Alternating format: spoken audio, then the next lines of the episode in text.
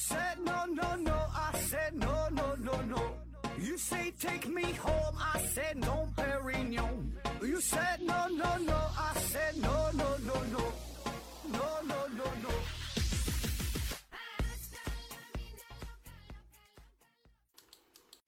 拼命探索，不计后果。欢迎您收听《思考盒子》，本节目由喜马拉雅平台独家播出。今天呢，咱们聊一聊第十名现象。那从小啊，咱上学的时候，呃，受到的教育呢，就是让我们要永争第一，不管什么事儿都要冲在最前面儿。呃，而且确实哈，问你说世界上最高峰是什么？哎，咱都知道叫珠穆朗玛峰啊。那第二高的呢？呃，绝大多数人咱说不上来。再比如问你说世界上谁跑得最快？哎，这咱都知道叫博尔特，对吧？那问你跑得第二快的是谁啊？同样咱也答不上来。而这个第十名现象呢，跟这个说的就不一样了啊。说呀，这一个班级当中最厉害的不是第一名哈，是第十名啊。就是这个班级里边，上学的时候这学习成绩是一方面，但是最后真的步入社会之后，就混得最有出息的、最成功的那那个学生。往往不是学习最好的啊，不是最靠前的啊，不是前三名、前五名，而是呃班级当中处于这种中等偏上吧，大约第十名啊，也不是说确切就考第十，对吧？第八、第九也行，第十、第十一、十二，就这个范围比较广啊。他强调的是这么一类人群，就是你看他上学的时候这个成绩不是特别优秀，哎，发挥好了可能考个五六名、七八名啊，勉强能进入前十啊。发挥差的可能会考到十七八名，甚至是二十多名，哎，也就是十名左右上下徘徊。啊，这当然这个咱说呀，这个班级当中人数大约就五十人左右呗，对吧？你得考虑有多少人啊？你说一个班里边就十个人，你考第十名，对？那那也不行啊。咱就说属于中等偏上这类人群。那么这些人进入到社会之后，哎，往往呢好像混得比较开，啊，原因呢就是。他们这一部分人呢，没有尖子生那种想赢怕输的心理负担，也没有差生那种自卑的心理，所以他他心态很好，心态一直很平和啊，就非常洒脱，非常自然啊，这也就造就了他这种敢闯敢拼啊，然后呃智商呢也也够用，对吧？中等偏上嘛，智商还可以啊，情商呢哎也行啊，就还没有学习学成书呆子那种啊，人缘呢。也都不错，哎，方方面面吧，都都属于这种中等偏上。就是他跟学习好的这些学生有共同语言啊，然后跟学习稍微差的同学呢，也能玩到一起去。哎，大家想一想，是不是班级当中曾经就是有过这种人啊？然后现在步入社会了，确实呢，哎，好像过得也挺好啊。那么这个呢，就叫做第十名现象啊。当然，大家先不用着急反驳啊。咱就先把这个事儿啊，先拿出来说一说啊，咱慢慢聊哈。节目的最后呢，我也会对这个事儿进行批判一番啊。那咱先说说第十名现象是谁提出来的啊？话说呀，这是一位杭州的有一位小学老师，他呢在一九八九年的时候受邀参加了一次呃他的学生的这个同学聚会啊。这个这届学生呢是七二届啊，所谓七二届呢，就是一九七二年毕业的呗啊，一九七二年小学毕业。啊，这个聚会呢是一九八九年，小学毕业后十七年啊，那这些学生大约也就是三十岁左右呗，对吧？一般小学毕业那十二三岁啊，再加上十七啊，三十岁让他们呃重新团聚哈，请来老师。聚会的地点选择在杭州市郊的一个度假村啊，现场呢大伙儿是谈笑风生，把酒言欢啊。非常高兴啊，对吧？这么多年了，多年不见，这个这个友情，同学之间这个感情是非常真挚，呃，有很多的话想说，对吧？有有有很多的事儿想聊，说说你发展怎么样啊？你混得如何呀？哎呀，对吧？这小二十年了啊。那么这些同学当中呢，有一些人是大展宏图，哎，在自己的岗位上有所作为啊，反正总之混的还都算不错。这个班级当中一共是三十二个人啊，其中呢有三名工程师，两名副教授，两名局级干部，两名副局级干部，四名公司经理。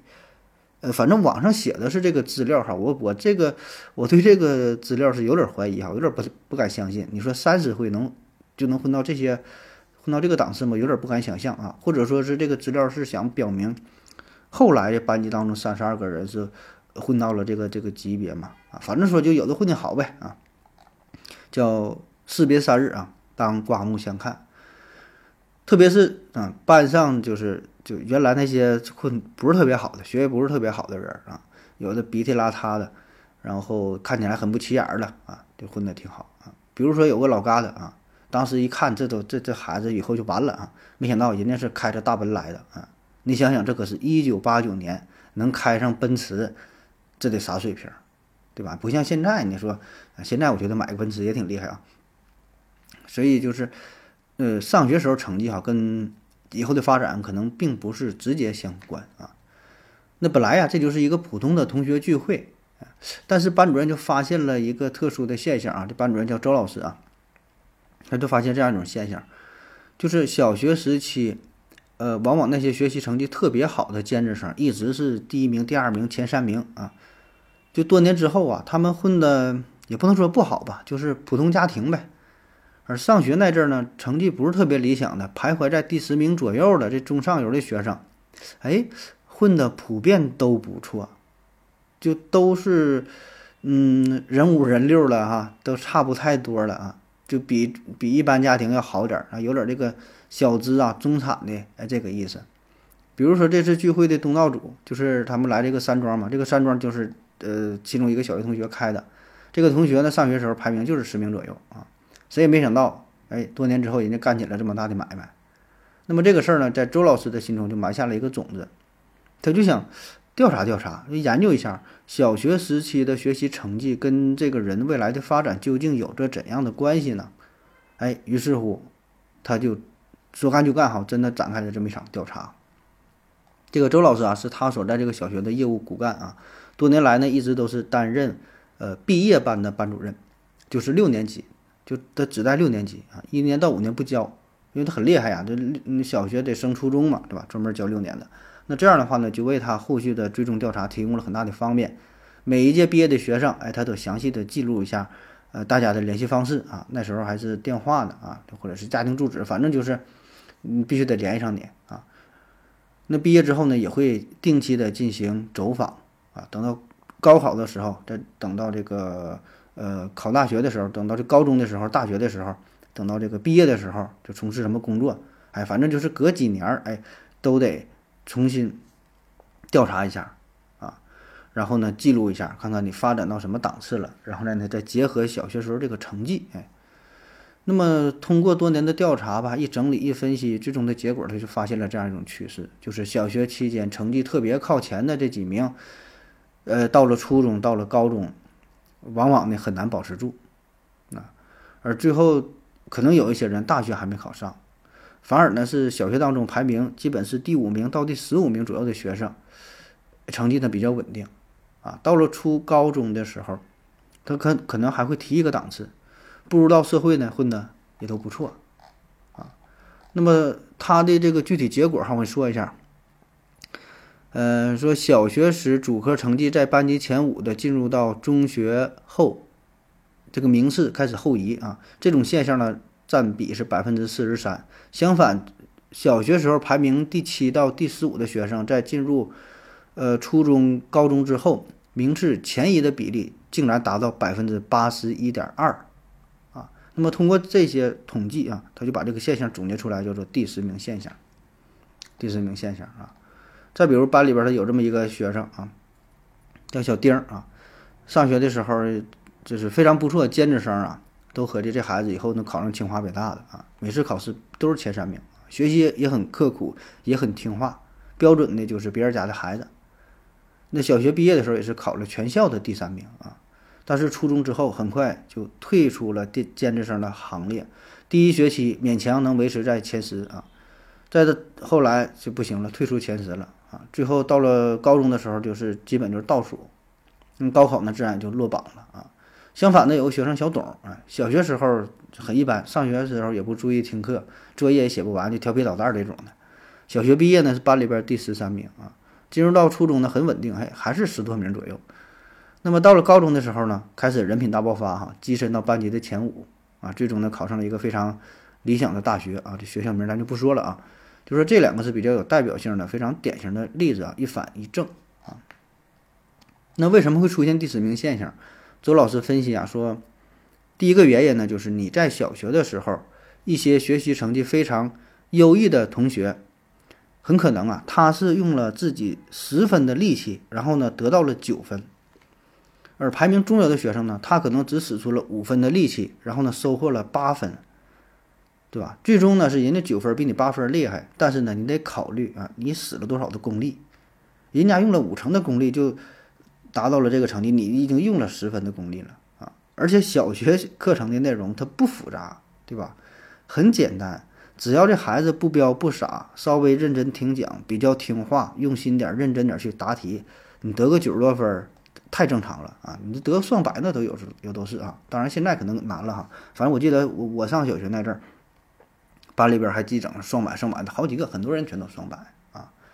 所以，对于在这种情况下，就是分数啊，并不能反映出一个人的说怎么怎么出名，是吧？多半呢还是说这个孩子可能就是性格上比较听话而已啊。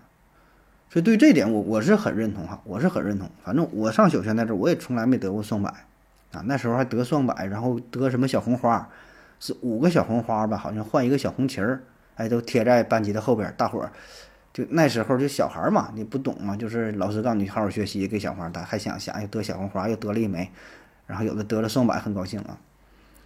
那么对于小男孩来说呢，可能做题就比较马虎，做题算错了，会的也。会的也就就是答错的，对吧？写括号写完左括号左括号没写右括号，做应用题做完了不写单位的，很多都是这种情况啊。那小女生嘛，这做题很认真，得的分都挺高。所以小学这个成绩根本就反映不出来一个孩子的真正的智商、真正的水平，你看不出来他未来能发展成怎么样，对吧？因为你上初中、高中这个时候才开始较劲儿呢啊，而且说最后一个人混的怎么样？他是多方面综合因素所决定的啊。那么第二方面原因呢，就是家长给孩子所带来的压力啊。家长都希望自己的孩子学习好。如果说一个孩子啊，他考了前三名或者前五名啊，那家长会觉得，哎呀，俺家孩子不错呀，是吧？这是个天才呀，这这这是一个好苗子，对吧？这学习成绩可以呀，咱不能耽误了。所以呢，他就会更加重视孩子，更加强迫孩子。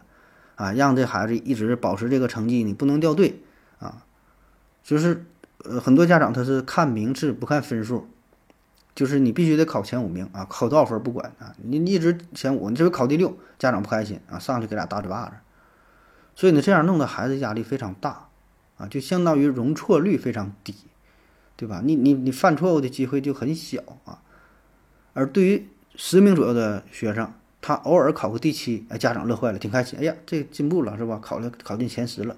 偶尔呢考个第十八，哎，觉得也还凑合啊，这十多名也还行，你也就这水平是吧？这嘴上不能这么说，但心里这么想，就是他他能接受，也不会把过多的压力施在施压在这个孩子身上啊。而且因为排名靠前的家长过分重视学习，所以呢，这会导致呃这些孩子的一些一些兴趣啊被压抑掉了啊，就是他不会说。特别重视什么其他方面的兴趣培养啊，什么知识面的拓展呐，个性的发展呐，等等吧，就这些东西都会受到很大的约束，对吧？一心只想着学习啊。当然还是那句话，咱说这都是过去那些事儿啊，因为他提出这个理论也是一九八九年他不研究这个事儿嘛，上世纪八九九十年代左右了。反正我记得我上小学那阵儿，就确实如此啊，因为那时候他也，呃，不像现在讲究什么兴趣班啊、辅导班啊。又又什么弹钢琴的、唱歌、跳舞、口才表演、编程啊，什么机器人儿吧，你就想吧，啥玩意儿都能学，对吧？咱那时候有啥了？就学学好数学、语文就完事儿了，你英语都没有啊。那时候英语都不重视，我还记得咱那个教英语的老师，这发音都不准，那那一一口就是就带带有这个地方特色的啊，带带明显带口音的。后来上了初中，又从头学了一遍 A B C D 啊，所以现在这发音也是这样啊。所以这类孩子呢，他所谓学习好是吧？他就是，呃，更听家长的话啊，家长说啥他就做啥啊，他性格就这样，他也不会去反驳。所以慢慢经过长期的这么培养、这么积累下来，他很多个性就被束缚了，就被压抑了。而且呢，你在小学期间尚且可以通过这种往死里学的方式达到不错的成绩啊，那一旦到了到了初中、高中，这种方法就不灵了。家长再想用这种打法让孩子维持在前三名、前五名，对吧？那你根本就做不到啊。再有呢，就是从老师这个层面来看，教育界有一个不成文的潜规则啊，叫做抓两头带中间啊，抓两头带中间，啥意思呢？就一个班级这学生的学习成绩，它这个整体的分布，呃，是是一个是一个正态分布啊，嗯，或者你给它想象成一个橄榄球形也行，橄榄球吧，这么比较好理解哈，或者叫纺锤形啊，两头尖，中间大的。就是学习特别好的非常少，学习特别不好的也非常少，绝大多数都处于中间状态这一堆人，啊，对，就是中等呗，中等水平啊，七八十分可能对吧？你真有九十多的比较少啊，不及格的也是少数啊。所谓抓两头呢，就是对于学习特别好的和学习特别不好的会更加重视，为啥呢？因为你看啊，嗯，考试前三名、前五名的这几个学生，这是一个班级的闪光点啊。教师是指望这几个人儿啊，你你能考个全全全校第一，对吧？就那年级组得比啊，考全校第一，甚至说你们县城第一，你们区第一，你们市第一，对吧？考一个镇上的出来个状元，这样的话，老师跟着出名，谁谁考的第一，这咱班的班主任谁谁谁，对吧？所以呢，对于学习好的学生，就是前几名，老师呢保证是给予更多的关照，啊，平时呢更加重视点儿，对吧？那这个是好的一方面，对吧？过多的关照，但与此同时呢，也会在一定程度上削弱这说这些学生的自主性啊，特别是对于小学来说，是吧？削弱自主性，削弱了他的独立性，啊，就是小学生嘛，本来呢，重点应该是培养他的自主学习能力，培养他自主学习的方式，他自己自己学习的兴趣，这叫授之以鱼，而不是授之以渔。你教他去怎么学习，培养他，让他热爱学习。啊但是说，对于排名靠前这些人，老师过度的重视，反而是打压了这些积极性啊，自主学习能力下降啊。在小学时候还行，一直被人推着走、带着走啊，学习考试这个成绩挺好。到了初中，到了大学，没有人再这么去管你。那这种这些学生就容易放任自我，对吧？而反倒是那些平时没被老师这么带着走的人，他可能哎。他有自己一套学习方法，到了初中，到了高中，反而是凸显出来他的能力了啊。然后咱再学再说这个学习比较差的哈，学习差的这个最后几位呢，老师也会很抓啊，抓两头嘛，差的他也抓，他也抓啊。为啥抓这些人？因为这些人他是拖后腿儿啊。平时一考试，人家考九十多分，他考六十多分，这五六十分，那这种人他的提升空间是非常非常大的，对吧？他从五十分使使劲考到七十分了，能能多多考二十分呢？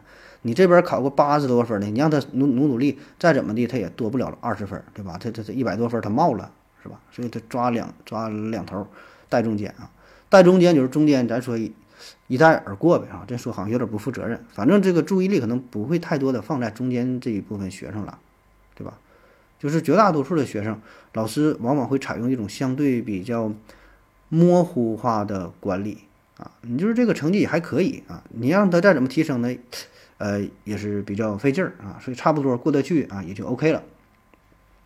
所以这样给这部分学生带来的好处就是，他有更大的自主学习的能力，他会自己去观察，自己去思考，自己去摸索啊。所以这类人群，他自主性很强啊，对吧？他也有很大的潜力啊。那么到了初高中以后，这就反倒成为了他的自身优势。那，好了，咱休息会儿。我要跟正南去尿尿，你要不要一起去啊？我也要去。哎，风姐，我要跟正南、阿呆一起去尿尿，你要不要一起去啊？好了，喝了口水回来，咱们继续聊。我我记得呀，我上小学那阵儿，呃，听大人们唠嗑，经常说的一句话就是说，咱家小孩儿啊，上学不用操心。那能说出这样的话呀，这家长往往都是非常的骄傲。这个不用操心呐，它有两层含义。第一层呢，就是说这个孩子的学习成绩还行啊，嗯，并并不一定说非得考第一、第二，非常靠前，反正也不是倒数啊，中等偏上啊，咱说十名左右，嗯，这个对于呃很多家长就已经挺满意了，对吧？就差不多了，这这就可以了，然后也不用说三天两头去呃让这个老师揪着家长，啊，这就不错啊，还能接受，这是一个层面的不用操心。第二个层面的不用操心呢，就是说这个。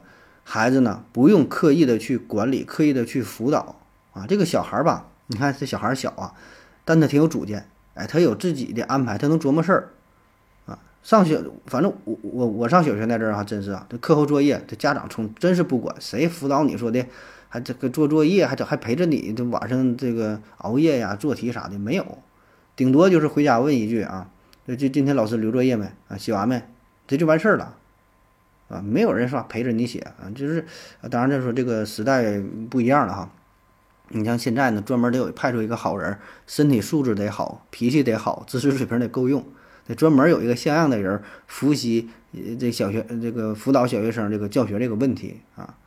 所以呢，咱说这话得二十年前对吧？那那时候如果一个小孩儿哈，一个小学生，他有一个非常良好的自主学习的能力、自我管理的能力，那这个呢是家长非常开心的。那么这个能力哈是比考试分数甚至是更重要的。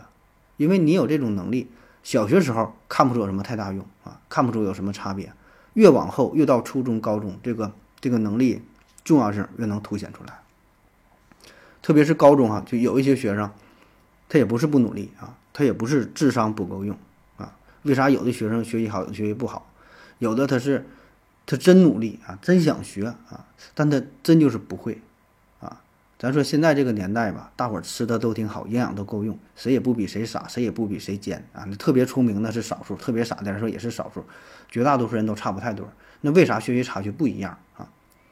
我跟你说哈，这里边差就差在这个，呃，自我学习的能力，自我规划的能力，就是你每天学习得有一个计划啊，你不能说看人家学你也跟着学，东划了一下，东西西划了一下，没有一个这种长久的规划。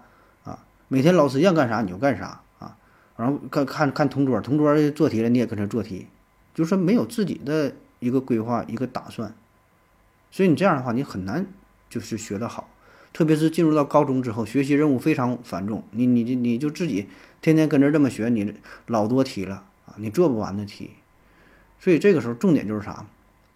对于时间的规划，对于任务的安排，对于自我生活的管理。所以这种能力哈，如果你打小就有的话，小学就有的话啊，经历初中、高中，这个能表现出来之后，那你的学习成绩自然也就上来啊。不是说这时候拼谁熬夜呀，拼谁不睡觉啊。那说熬夜说不睡觉，这个大伙儿都能做到，对吧？很多人他底下都是这么去做的，但是成绩呢就是不行。所以差就差在这个方式和方法上啊。再有一点呢，就是关于心态的问题啊。心态这个事儿吧，它非常微妙啊。特别是对于小学生来说，这个呃学习考试这个成绩哈，他不管是是提升了还是下降了，他的这心理波动啊都很大。那小孩嘛，心里装不住事儿啊，你考得好高兴，考得不好不高兴，这变化就是非常快，非常明显啊。因为对于小孩儿，他这个学习成绩就是他天下最大的事儿了，就是这么点事儿，对吧？但是呢，不要认为这些学习好的学生他的心态就很好，有时候恰恰相反。他的内心往往是非常脆弱的，因为他平时一直成绩都很好，在老师的眼中，在在家长的眼中，这都是天之骄子。你学习就应该很好，是吧？这小孩觉得我这一直都这样哈，我高高在上的啊，你们考试都不如我，哎，我我很聪明啊，他这么想。所以呢，偶尔如果他真的考得不好的话，他的心理压力就会非常巨大，感觉自己整个世界就都崩塌了。越是靠前的学生，越是一直考得很好的学生，这种情况往往会越明显。而学习靠后的学生，啊，靠后的，他的优点就是非常稳定哈，一直很靠后，对吧？一直是倒数第几名。那么稍微考了一点儿，有了一点点进步呢，他就会很很开心啊。但问题就是他因为很靠后嘛，所以这一开始可能就是也是着急，也是上火啊。但时间久了之后吧，他就就变得麻木了啊，他会变得自我否定啊，就觉得我就哎呀，我就是不会，我学习成绩就不好，我我就是笨。渐渐的就会产生一种自暴自弃的心理，出现厌学的情绪。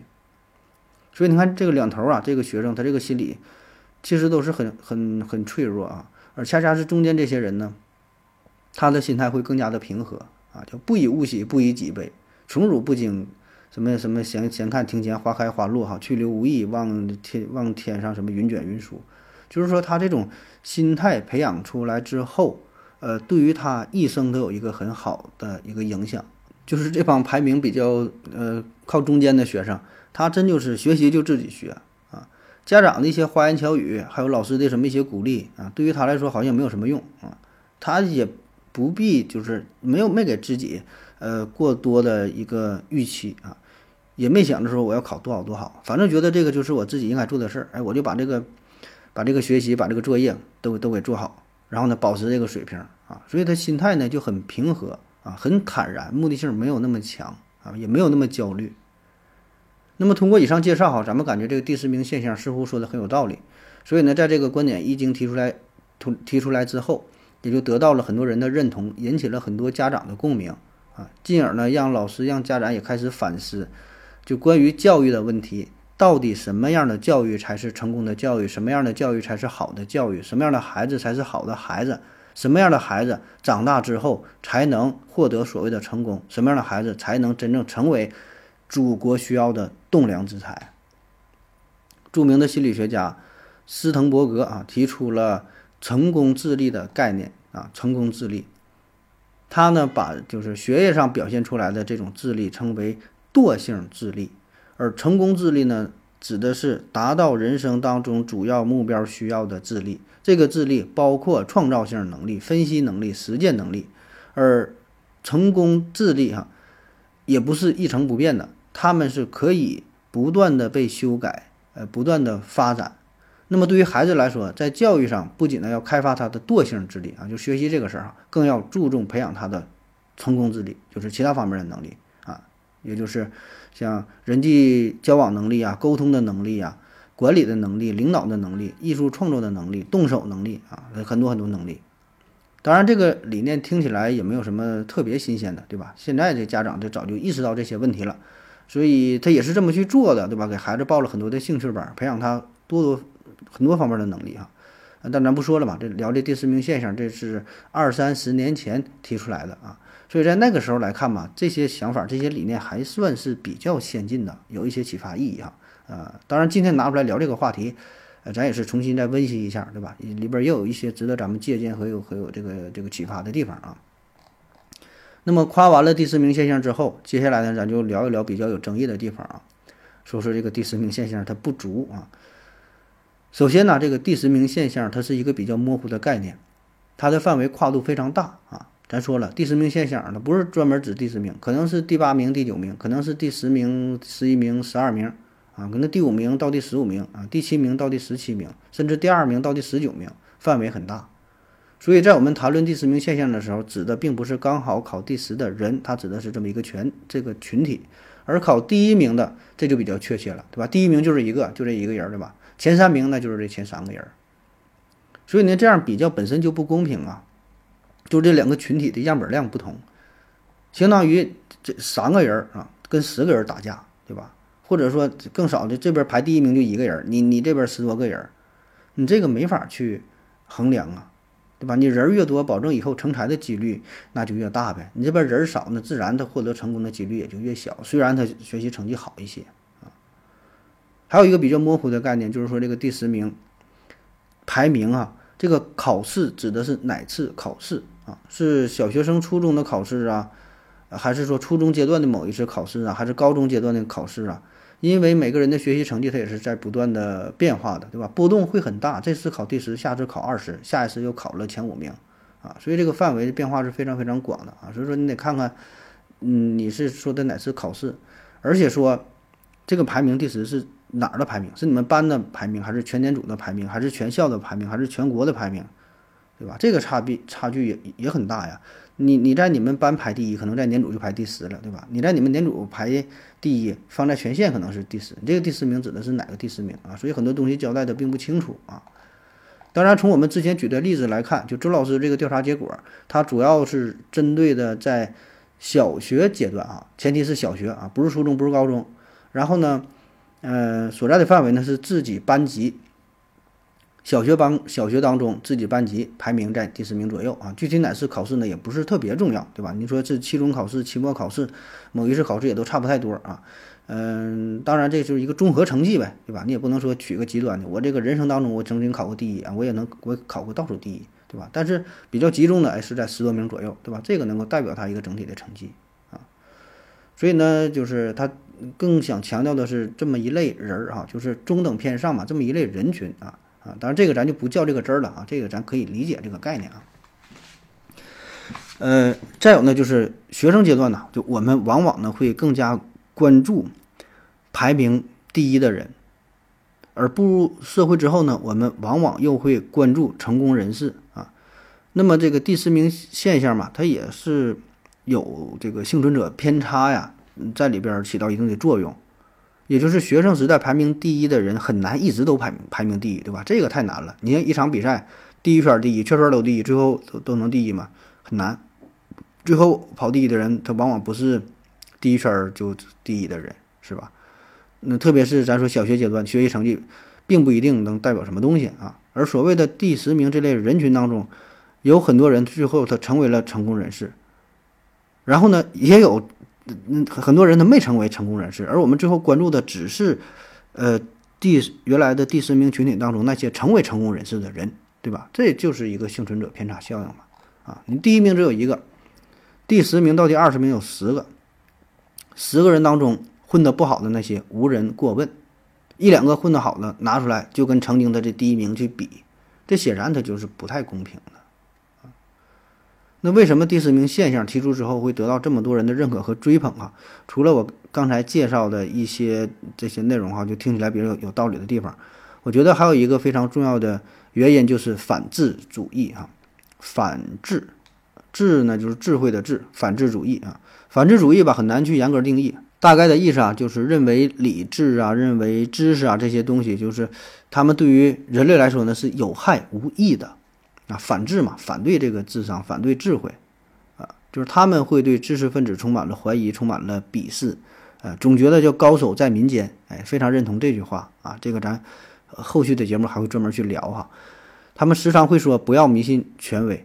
哎，似乎对任何事儿都有自己这么一套非常独特的见解，特别痴迷于那些与主流思想不同的观点，就觉得主流的保证是被人操控的，那些不是真相啊。他总觉得他有自己的想法啊，所以这类人群就是他们听到了第十名现象之后，深以为然，哎，觉得很对啊，太有道理了，甚至用这个理论去大肆攻击那些书呆子啊，大肆宣扬读书无用无用论，对吧？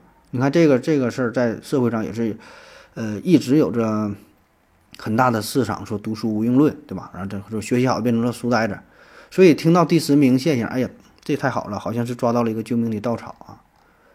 那么如果是这样理解的话吧，我觉得也有点走极端了啊。二十一世纪什么最重要，对吧？人才最重要啊，这个事儿已经是成了不争的事实，保证是人才最重要。你现在各个城市不都在抢人嘛，都拿钱，对吧？落落地就到这儿了，就是什么博士、硕士的就给多少多少钱，年薪多少，还给房子啥的，都在抢人。这知识不可能不重要，人才不可能不重要。而且根据大数据显示，学历与收入它就是成正比的，学入学历越高，收入就越高，这就是现实啊！注意，咱说的是大数据啊，是成规模的进行调查，你不能看一两个人啊，一两个人确实有这个博士。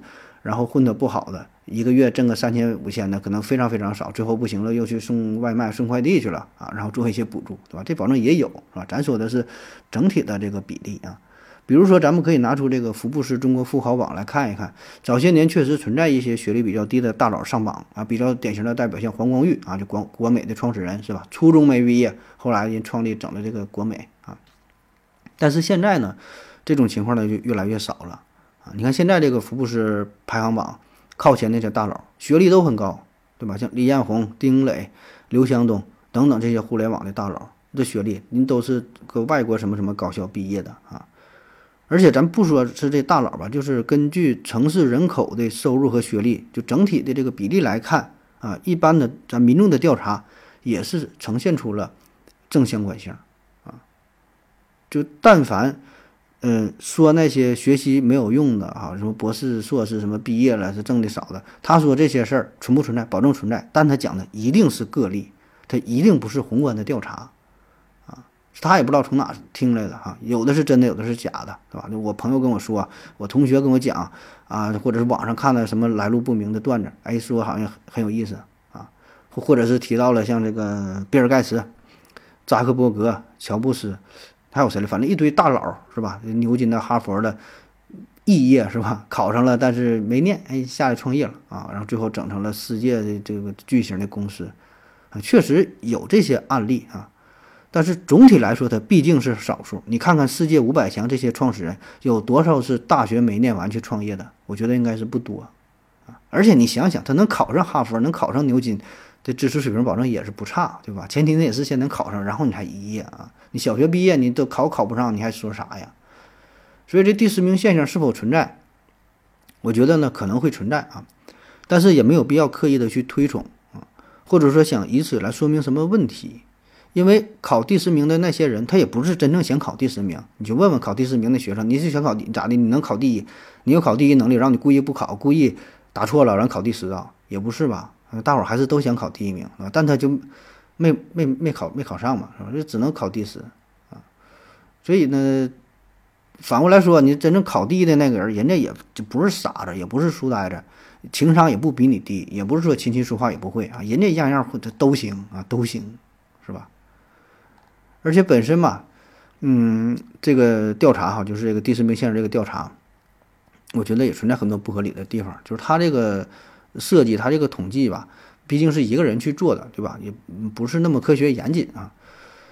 就比如说这个调查的群体，它比较少啊。我看了一下资料，说这个周老师当初是调查了一百五十名小学生啊。那一百五十名的话，我觉得这个样本量还是不太够啊。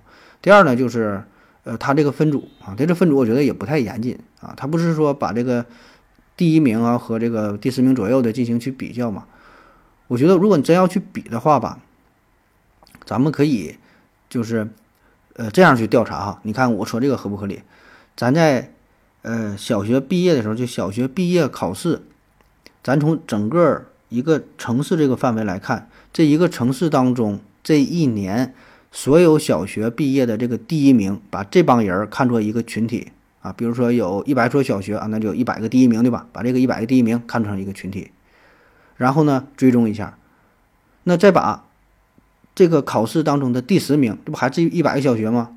对吧？有有有有有一百个这个考第十的，对吧？每个学校都有一个考第十的啊，再把这个考第十的这个一百个人放在一起变成一个群体，然后若干年之后你比较，这边都是考第一的和这边都是考第十的。你再比一比，看看谁混的所谓的更加成功。我觉得这样来看的话是比较客观的、比较公正的。起码说两边的这个人儿是一边多的，对吧？要不然你第四名线本身这个群体数就不一样大，你就没法去比啊。当然，怎么去定义成功，这也很难去比较，是吧？那咱就看一个非常简单粗暴的一个数据，就看谁住的房子大，谁家房子多，谁当的官儿大，谁等级高，谁开的车好，谁开的车排量大。就这么点事儿，或者谁谁谁家孩子多，对吧？你谁敢生啊？所以我觉得这这么去比可能会更好一些啊。不知道谁有兴趣是可以做这么一个调查。好了，咱再休息一会儿。我要跟正南去尿尿，你要不要一起去啊？我也要去。哎，风姐，我要跟正南、阿呆一起去尿尿，你要不要一起去啊？好了，尿过尿回来，咱们继续聊。第十名现象，我觉得一个重要的作用啊，就是可以起到自我安慰。毕竟啊，一个班级的第一名只有一个，但是呢，第十名左右的群体是非常庞大的，所以我们就可以用这句话来抚慰自己受伤的心灵，也就是家长和老师口中所说的潜力股，说这孩子有实力、有能力，但是呢没发挥好啊，说再努努力、再挖掘挖掘，以后还有很大的进步空间啊。咱经常听到这些话，是吧？一种安慰嘛。本来就是，这是一种安慰与自我安慰，呃，但没想到说多了呢，大伙儿还真就信了啊，真的以为第十名比第一名还厉害，还有潜力，就是，哎，实际上是啥呢？这个真相是很，嗯，很残酷的啊，就真正学习很牛的叫学神哈，不只是学霸了，学神，学神是可以控分的。啥叫控分呢？他他想考满分能考满分，说一百就一百。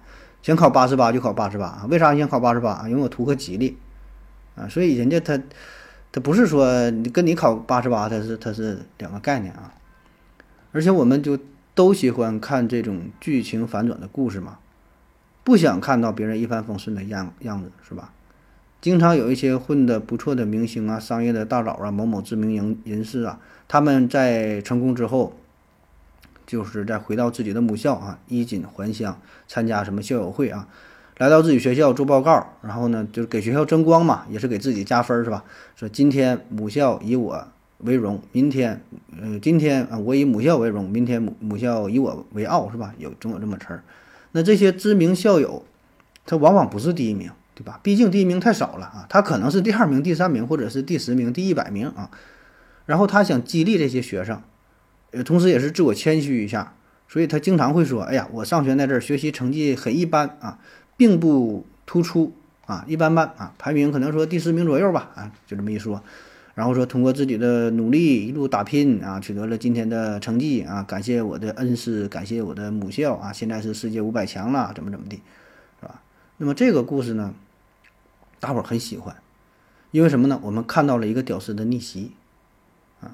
如果说一个人说，哎呀，我我上学时候学习很好，一直是第一名，每次考试都第一，最后呢也是第一啊，然后我现在当了一个上市公司的老总，这个故事你一定很不爱听。因为啥？他一直都第一，然后你就觉得这个事儿跟我没有什么关系，对吧？如果他一直都第十，啊，成绩很很大波动，最后呢，他当了这这个什么上市公司老总，你觉得这个有意思，对吧？这叫啥？屌丝逆袭呀！你仿佛从他的身上看到了自己的影子，你觉得，哎呀，跟我差不多啊！我上学时候也这样，学习也就是一般般，中等水平嘛，考得好了能十多名左右，哎，这个跟我差不多。那如此说来呀，以后我可能也能就是取得很大的成功。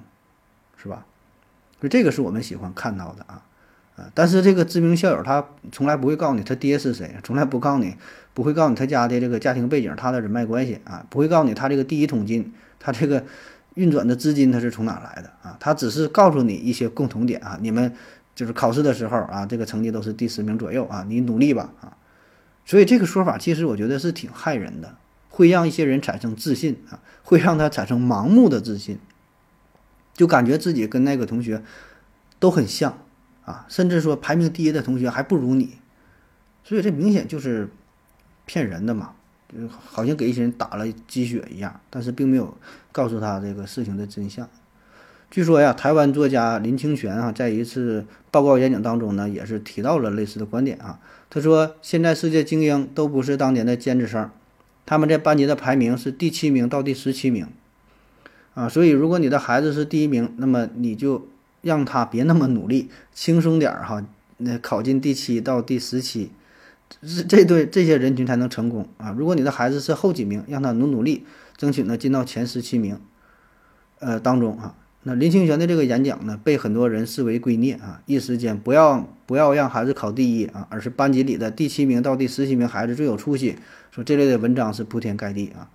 那我对这个事儿呢是持怀疑态度哈，我不知道这个林先生当时是否真的做了这个报告，真的是这么说的。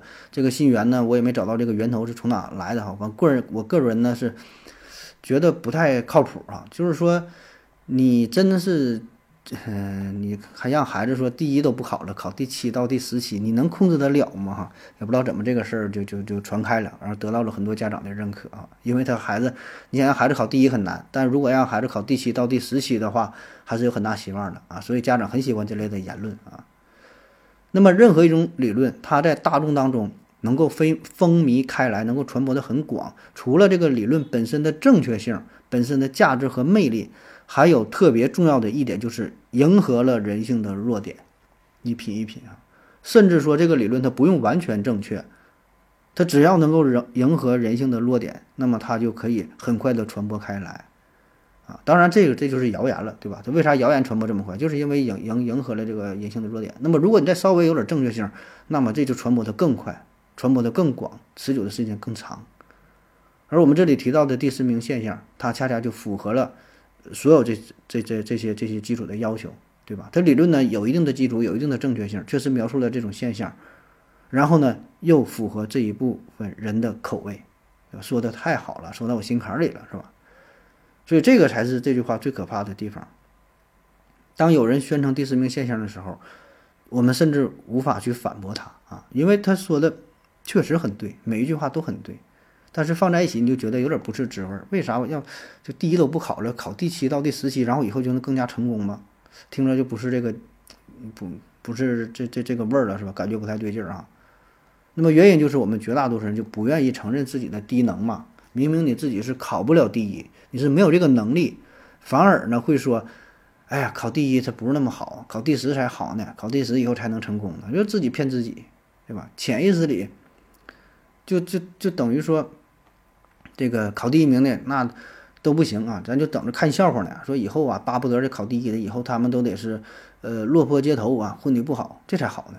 这就是咱们人的一种劣根性啊，非常阴暗。然后呢，又得找一些冠冕堂皇的排泄口，然后能够非常骄傲的把心里边的这些阴暗面理理直气壮的表达出来啊，就是感觉我第十名，我骄傲是吧？我我我我考第一，我不考，我能考我也不考，对吧？你考第一都傻子，一天就知道学习，样样都不如我，所以就纯纯的一种阿 Q 心理。甚至还有人总结出了这样的规律，呃，说前几名的只会学习，知识面很狭窄；前几名的也不参加运动啊，没有个性；前几名的缺乏锻炼，身体也不好；前几名的思想就就是呃名名利心太严重啊，什么事儿都奔着第一，心理呢不够健康，不够健全。就是能说出这些话的人，我就想想，我就想问哈，就是你自己信吗？哈，你说这些话你自己信吗？你真的觉得那个那个就有钱人都不快乐吗？是吧？你这不就跟说有钱人都生活的很不如意一样吗？你真觉得他们不开心吗？是吧？你就自己骗自己。那么说到这儿啊，我又又想到了一个词儿啊，叫“红颜薄命”或者是“红颜命薄”啊，反正就是这个意思吧。红颜就是美女呗，哈，这个薄命呢就是命不太好啊。所以以前呢，长得漂亮的女性啊，这命运都不太好，要么呢就是不得好死，年纪轻轻的可能就得被人宰了，要么呢这个丈夫就不好。要么就是丈夫死得早啊，什么家破人亡啊，反正就是混的都不好吧。你看这个像四大美女是吧？这是挺典型，结局好像都不是那么那么那么好。还有像潘金莲对吧？这个更不用说了，死得很惨。还有像苏妲己、白骨精，你就看吧，就是但凡长得漂亮的，没有什么太好的下场啊，红颜薄命啊。那么这个话有道理吗？哎，似乎似乎也有道理哈。为啥呢？因为人红是非多呀。是吧，人红是非多，美女是非也多呀。这美女保证是大伙儿关注的焦点，大伙儿都惦记她。特别是在古代，那么女性的地位是比较低下的，呃，甚至咱说会成为一种交易品啊。因为那个时代咱说就这样是吧？封建社会嘛。那么美女呢，自然就会成为一个价格比较高的一个一个价码，更容易被交换。你想想这个谁来着？貂蝉是吧？就是换来换去的嘛。那么。这就是一个很重要的一方面原因，对吧？那么还有一点呢，就刚才说的幸存者偏差，就我们对于美女会更加的关注啊，长得丑的那人死不死了跟咱有什么关系是吧？我们懒得去看啊，美女死了咱会关注哈，很心疼，哎呀妈呀，这个美女死了可惜了了是吧？还不如你说嫁给我呢是吧？而更重要的一点，这句话为什么能够传播开？我们为什么会认同“美女红颜薄命”啊这句话呢？其实也是因为我们心里的阴暗面，我们。内心呢是不想让这个美女过得太好，不想让她生活很顺利，不想让她嫁给一个帅哥，就喜欢让她嫁给武大郎那才好呢。因为什么？你已经长得这么漂亮了，对吧？这个苍天一定是公平的。你长得漂亮，保证你你有不如意的地方，对吧？你长得漂亮，你日子还过得好，你让我们这些长得丑的人还怎么活？苍天怎么就这么不公平？所以你必然你这个短命，你得克服，你得被人那什么了，是吧？这些才是咱们特别喜闻乐见的故事，大伙儿都爱看这些，所以才会有“红颜薄命”这个词儿。你想想，这个跟第十名现象是不是有很多相似的相相相同之处？有很多相似的地方啊。那今天呢，聊第十名现象，就是呢，呃，就最最后呢，我想这个引申一下哈，就是在咱们这一生当中啊，我们嗯，都可以啊。尽量的保持一下第十名的心态，我觉得这个还是挺好的啊。第十名的心态啊，这是比较积极的啊。就是咱得先声明一下，这这一个队伍当中吧，大约有个五六十号人，一百来号人吧。然后这个时候呢，你能追求达到第十名的水平，取得第十名的成绩，而且一生都能保持这种状态，我觉得这是挺值得推崇的啊。就是能在一个庞大的队伍当当中，你能保持第十名左右。说明什么？你业务能力不差，对吧？也还行。你业务水平太低的话，你达不到第十名啊。那么你一直想保持第十名，你得有一颗上进上进心，一直得努力，对吧？水平还行。同时呢，你得你得继续能维持住，对吧？你得呃有一个一直拼命追赶的这种这种心态。然后呢，你第十名吧，哎，心理上呢还有有一定的优越感。因为你放眼望去，回头一看，还有三五十号人不如你啊，内心呢有一些小满足，哎，这是一个挺好的状态。同时呢，你又不是第一名啊，又不是前三名，要特别靠前的话吧，人呐很容易骄傲，唯我独尊啊，开始狂妄啊，就这种心理很正常，就谁都是谁，你说你每次考试都考第一，没办法，都容易焦躁，谁能控制自己说戒骄戒躁啊？很难，嘴上不说，他心里也会沾沾自喜，也会这么去想啊。所以呢，你第十名，这是一种小优越啊。这种小优越呢，就让你不至于特别的浮躁。然后呢，你也知道我前面还有高手，对吧？我前面还有十个人呢，前面还有九个人呢，他们水平比我高，我有上升的空间，我得向他们看齐，我得继续努力，对吧？因为我努力了，人家前十名，嗯，前九名也会努力，所以呢，一直在追赶啊。同时，你一直保持第十名左右呢，你又不会成为众人的焦点。啊，你没站在神坛之上啊！咱说，特别是你进入到工作场合之后，你不会成为众人众什么众矢之的，是吧？就强打枪打出头鸟啊，什么什么木秀于林，风必摧之啊，就很多事儿吧。所以呢，这第十名是一个相对比较安全的位置，就算有一些小挫折，你还可以迅速的站起来，不像第一名，你第一名遇到点挫折，被人打压之后，你很难再站起来。你平时过得也会很辛苦，千万双眼睛在盯着你呢，大伙儿都希望你犯错，你总你总第一，我就不信你那么完美，没事儿得给你找点茬，哪怕有一点小错误也会被人抓住放大，对吧？抓住不放，所以呢，这就很累啊。其实就像跑步一样，那长跑比赛，最后能够夺冠的那个，往往不是一开始都领跑的那个人，他每一圈都第一，那那不行啊。最后可能是中间集团当中哎比较靠前的突然冲了上去，他第一。啊，当然这里边有很多技术安排啊，是吧？就是两个队员，一个国家的互相配合，一个领跑，一个隐藏实力的最后冲刺，是吧？这里边有很多细技术上的细节啊，咱就单说保持第十名的这种这种状态哈，就是不会特别焦虑，不会特别茫然，不会特别无助，不会特别被别人关注。然后呢，呃，自己这个心理呢，就是如果你前进了，跑跑了第七八名，哎，也还行啊；落后两三名呢，哎，也没有事儿啊。你要是第一名，落后两三名啊，到了第三，到了第四，到了第五，心态可能就崩了，啊，所以这个人生路漫漫啊，不要给自己太大的压力，啊，你叫做好自我的，做好自我的调节，对吧？咱不内卷，咱也不躺平啊，咱要有自己的目标，有自己的方向，把握住自己的节奏，我觉得这个才是应该有的态度啊。而对于学生党来说呢，这个第十名现象，我觉得也是很有启发意义的啊。咱也不用过分的去纠结说到底考第几才好，这个不是你能控制的。你想考，告诉你考第一好，一直都考第一那才好呢，你能吗？你做不到，是吧？所以考第几吧，不是你追求的点啊，你追求的是，呃，一种学习的方式方法，对吧？给自己树立一个目标啊。而且呢，你，嗯，在小学、初中、高中不同的阶段，学习的方法也是不同的啊。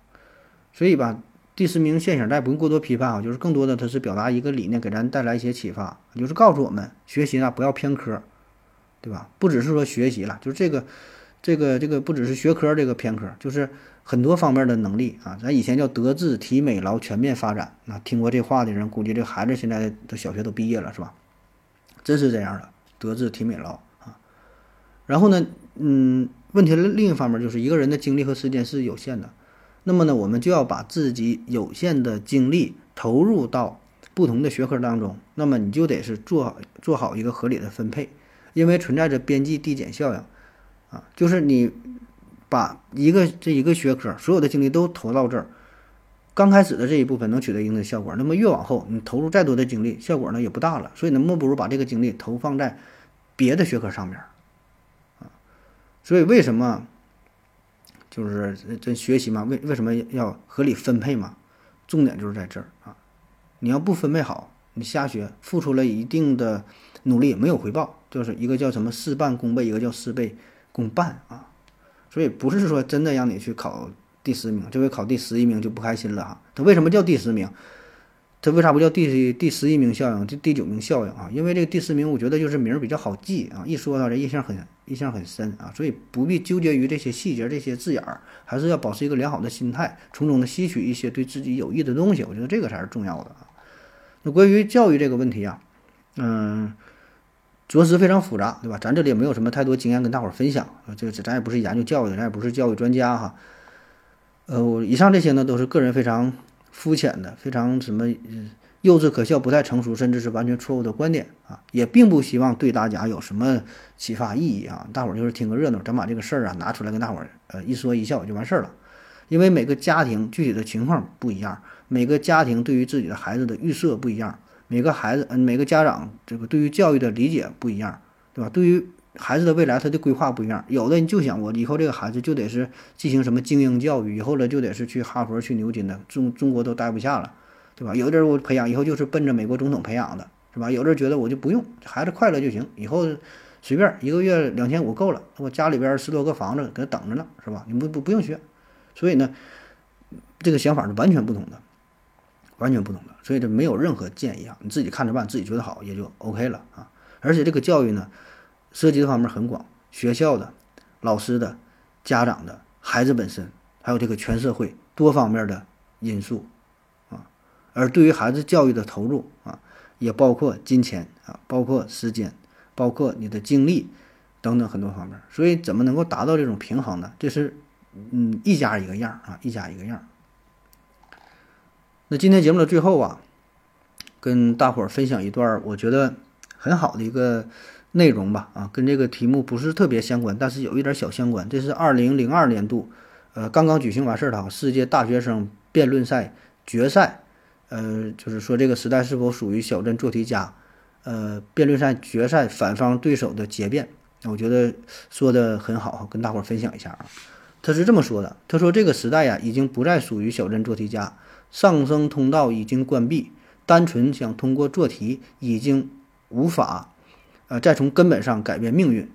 呃，而为什么会出现这么多小镇做题家？更多的呢是出于一种无奈，在这个极其内卷的时代，他们已经没有其他的竞争力，唯一的技能只是做题，他们也没得选。”在试卷上，他们叱咤风云，气吞山河。可是走出校园，显然这并不是他们的主场。阶级固化已经是日趋严重，社会阶级的流动是越来越难啊！社会阶层的流动是越来越难。所以呢，官二代、富二代、拼爹游戏这些词儿才会这么火爆。当然啊，这些词语的另一方面就是贫二代呀、蚁族啊、蜗居啊，这些呢都是阶层固化的产物。我们承认现存社会有很多富人，呃，我们也。必须要承认，现存社会还有很多的穷人，而我们更要看到的是，在穷人和富人之间有一条无法逾越的鸿沟。这条鸿沟，单纯学习，单纯通过学习啊，是没法让你跨越到呃鸿沟的另一岸啊。顶多你只能在鸿沟的这一岸混得还算不错，但是终究会禁锢在穷人的这个圈层。或许你是你们村儿，呃最优秀的大学生。啊，是村里的实力担当，逢年过节回到村里边是倍儿有面子，大家看你比看村长还得高看一眼呢。可是呢，回到城市之后，内心的苦痛只有你自己最清楚。虽然也是名校毕业，但是在外打拼多年，手里的积蓄仍然抵不过人家北上广深大城市坐地户的半套住宅，结交的朋友也都是差不多这个水平。自己努力了半天，想要拓展自己的关系网，却是四处碰壁，到头来抵不过人家一个电话就把这个事儿给摆平了。体面的工作再也不是靠个人的努力就能获得，升学、就业、晋级等等，人生当中重大机遇的背后，往往，呃，人生当中重大机遇的背后啊，越来越多的充斥着权力、金钱、背景的操控。自古以来，中国社会就是熟人社会，就是关系社会，而且呢，阶层越高，这种背后的关系就更加的明显，就像一个金字塔一样，越往塔尖上，这个人呢，确实是越来越少，但是他们之间。却是更加的熟悉啊，这呢就是一个圈子。真正想实现阶层的流动，起码要包括三个要素：信息、资本、教育，三者是缺一不可。所以呢，单凭想要做题，顶多能达到小富即安的状态；想要实现阶层跨越，是比登天还难。我们也看到太多太多的新闻：凤凰男、凤凰女，聪明勤奋。拼命读书，努力进取，最终呢实现了自我的梦想，考上了非常理想的大学，也找到了如意的工作，满心欢喜地跻身于大城市，以为啊也要开始过着上流社会的生活。可是呢，从小培养的生活习惯和固有的行为特征，这些显然并不是短时间内就能够转变的。有一些骨子里的东西是很难改变的。近些年来，社会上一直充斥着寒门能否再出贵子的讨论。